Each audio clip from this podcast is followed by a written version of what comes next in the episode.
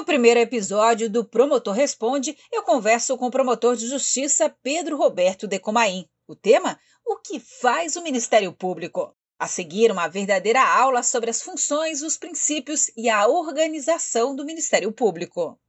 Olá, promotor. O que é, então, o Ministério Público? O Ministério Público é um órgão que a Constituição designa como uma das funções essenciais à justiça, mas isso não significa que o Ministério Público só atua perante o Poder Judiciário. O Ministério Público tem também uma série de tarefas, uma série de atribuições que desenvolve fora do âmbito do Poder Judiciário. Perante o Poder Judiciário, atua em diferentes espécies de processos. A gente vai ter a oportunidade de detalhar isso um pouquinho daqui a instantes, mas o Ministério Público também tem uma série de tarefas que ele desenvolve fora do âmbito do Poder Judiciário. O que é importante é destacar que nessa condição de função essencial à justiça, o Ministério Público não faz parte nem do Poder Executivo, nem do Poder Legislativo, nem do Poder Judiciário. Ele é um órgão distinto de todos os três, da mesma maneira como acontece com a Defensoria Pública e como acontece também com os tribunais de contas. Promotor, e quais os princípios do Ministério Público? A Constituição Federal, ela prevê dois princípios dentre os mais importantes que norteiam o funcionamento do Ministério Público. O primeiro deles é o princípio da autonomia administrativa. O que é que isso significa? Isso significa que os assuntos da administração interna do Ministério Público são tratados exclusivamente por ele. A gente pode exemplificar, em primeiro lugar, com os concursos de ingresso nos cargos da carreira do Ministério Público, das diferentes carreiras do Ministério Público. Nós temos o Ministério Público da União, que tem quatro ramos, o Ministério Público Federal, o Ministério Público do Trabalho, o Ministério Público Militar e o Ministério Público do Distrito Federal e Territórios. Cada estado tem também o seu Ministério Público e há o Ministério Público ainda atuando perante os tribunais de contas. O Ministério Público, então, ele goza do que se chama de autonomia administrativa, que significa, num primeiro momento, que os concursos para ingresso de novos membros do Ministério Público nas respectivas carreiras são organizados são conduzidos pelo próprio Ministério Público. A nomeação das pessoas aprovadas também cabe ao chefe do Ministério Público, que no caso dos Ministérios Públicos Estaduais é o Procurador-Geral de Justiça. Da mesma maneira, quando se trata de concurso para servidores efetivos do Ministério Público, o concurso é organizado e é conduzido pelo próprio Ministério Público, sem a necessidade da intervenção de outros órgãos. E a nomeação dos aprovados é feita também pelo chefe do Ministério Público. E, finalmente, em relação aos servidores que ocupam cargo comissionado, a nomeação é feita também pelo chefe do Ministério Público. Essa autonomia administrativa, ela significa também que todas as aquisições, todas as compras de bens e de serviços que o Ministério Público precisa fazer, ele faz diretamente, precedidas sempre de procedimento de licitação, quando o procedimento for exigível, mas sem necessidade da intervenção de outros órgãos. Da mesma maneira, todos os pagamentos que o Ministério Público precisa fazer, ele faz utilizando os recursos que cabem a ele do orçamento do Estado. Um outro princípio que a gente precisa lembrar e que não tem um nome específico, mas que é muito importante, está no artigo 168 da Constituição, que diz que os recursos previstos no orçamento para serem transferidos aos órgãos do Poder Legislativo, do Poder Judiciário e do Ministério Público esses recursos devem ser transferidos a eles até o dia 20 de cada mês, sem nenhum desconto. Essa garantia da transferência dos recursos do orçamento que cabem ao Ministério Público é importante para que a autonomia administrativa possa funcionar, para que o Ministério Público possa efetivamente realizar os pagamentos do seu pessoal, os pagamentos dos serviços que são prestados ao Ministério Público, os pagamentos dos bens que o Ministério Público necessita adquirir. E, finalmente, se tem o princípio da autonomia ou independência funcional, que significa duas coisas. Naquilo que diz respeito à atuação do Ministério Público como um órgão do Estado, não pode haver e não há interferência de outros órgãos do Estado. Então, no exercício dos seus trabalhos, nenhum outro órgão do Estado pode dizer ao Ministério Público como o Ministério Público deve atuar nessa ou naquela situação. E quando se trata também, quando se olha para cada um dos integrantes do Ministério Público, procuradores e promotores do Ministério Público, é, também eles gozam de autonomia ou independência funcional, o que significa que também, em relação ao trabalho que cada um deles deve fazer, não existe a possibilidade de ingerência de outros agentes do Estado, de modo que quem decide como e quando um trabalho vai ser realizado naturalmente, sempre realizando aqueles que são obrigatórios. Quem decide isso é o próprio integrante do Ministério Público que tem a incumbência de realizar aquela atividade específica. Promotor, e quais são as atribuições do Ministério Público? As atribuições básicas do Ministério Público estão previstas também na Constituição Federal. Elas aparecem lá no artigo 129 e são chamadas de funções institucionais. Função aí é incumbência, é trabalho que o Ministério Público deve realizar por intermédio dos diferentes integrantes de cada Ministério Público. A mais tradicional dessas funções institucionais é a de promover o que se chama de ação penal, formular pedido dirigido ao Poder Judiciário de que aquele que tenha praticado um crime ou uma contravenção penal receba condenação por parte do Poder Judiciário.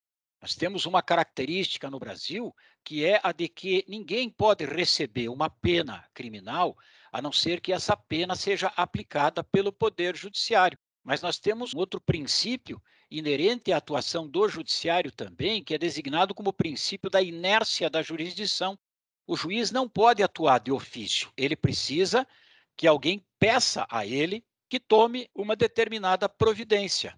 E no caso daqueles que tenham praticado crimes, essa providência, representada pela condenação criminal, é requerida pelo Ministério Público, que também pode, quando aparecem situações que permitem isso, em lugar de pedir a condenação daquele que tenha praticado o crime, pode oferecer a essa pessoa uma proposta de transação penal e, eventualmente, também pode oferecer a esta pessoa, nas situações em que a lei permite isso, o que se chama de acordo de não persecução penal.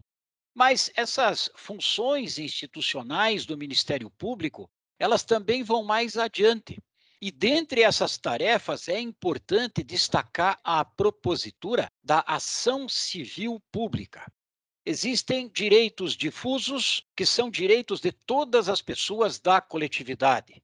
Existem direitos coletivos, que são direitos de grupos específicos de integrantes da coletividade. E existem ainda os que são chamados de direitos individuais homogêneos. Quando existe violação a algum desses direitos, ou ameaça de violação a algum desses direitos, o Ministério Público também pode promover esta ação civil pública com o objetivo de obter uma decisão do Poder Judiciário que restabeleça o direito que tenha sido violado ou que afaste a pretensão daquele que deseje realizar uma atividade que, se for realizada, vai mesmo acabar acarretando uma violação a esse direito.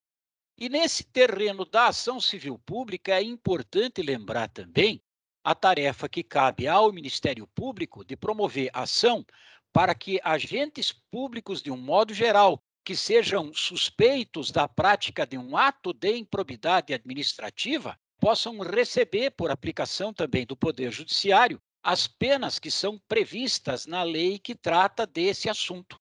E essas penas vão desde multa civil ressarcimento do prejuízo que o ato de improbidade possa ter acarretado para os cofres públicos, até eventualmente perda da função pública e suspensão de direitos políticos.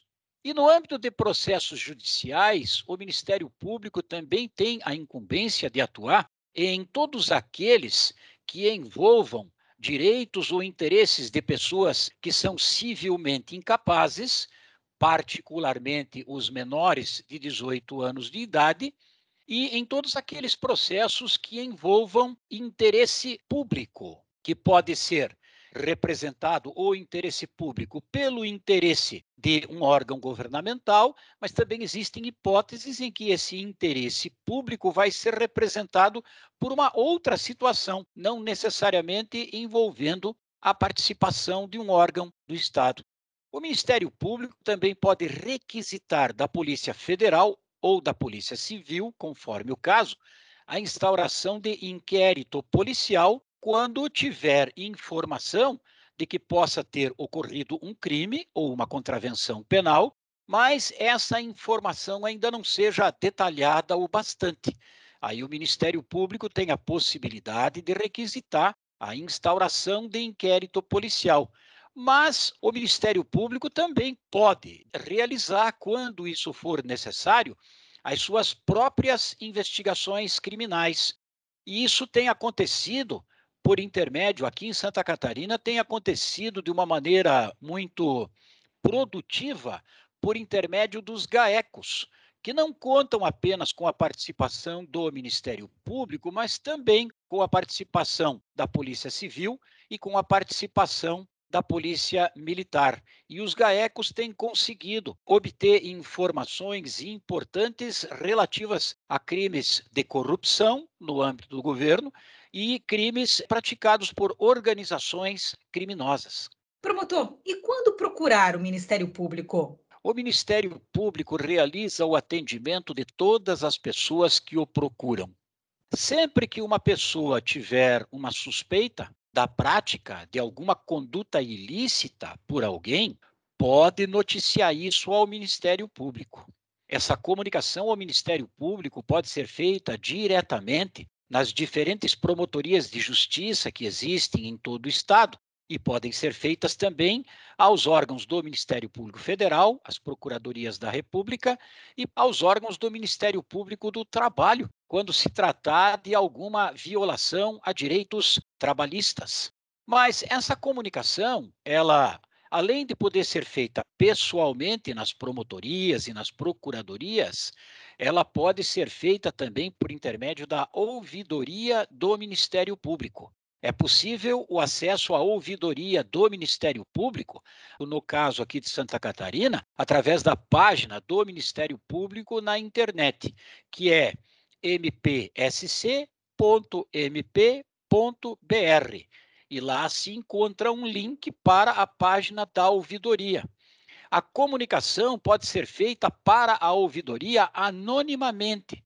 A pessoa pode se identificar, mas pedir sigilo, e a pessoa pode fazer a comunicação também anonimamente, sem se identificar. A ouvidoria vai verificar qual seria a promotoria de justiça que teria a tarefa de atender aquele assunto objeto da comunicação e vai encaminhar esta comunicação para a promotoria de justiça correspondente. Mas não só quando a pessoa tiver notícia de alguma possível prática, de alguma conduta errada, de alguma conduta indevida por parte de outro, é que isso pode ser comunicado ao Ministério Público.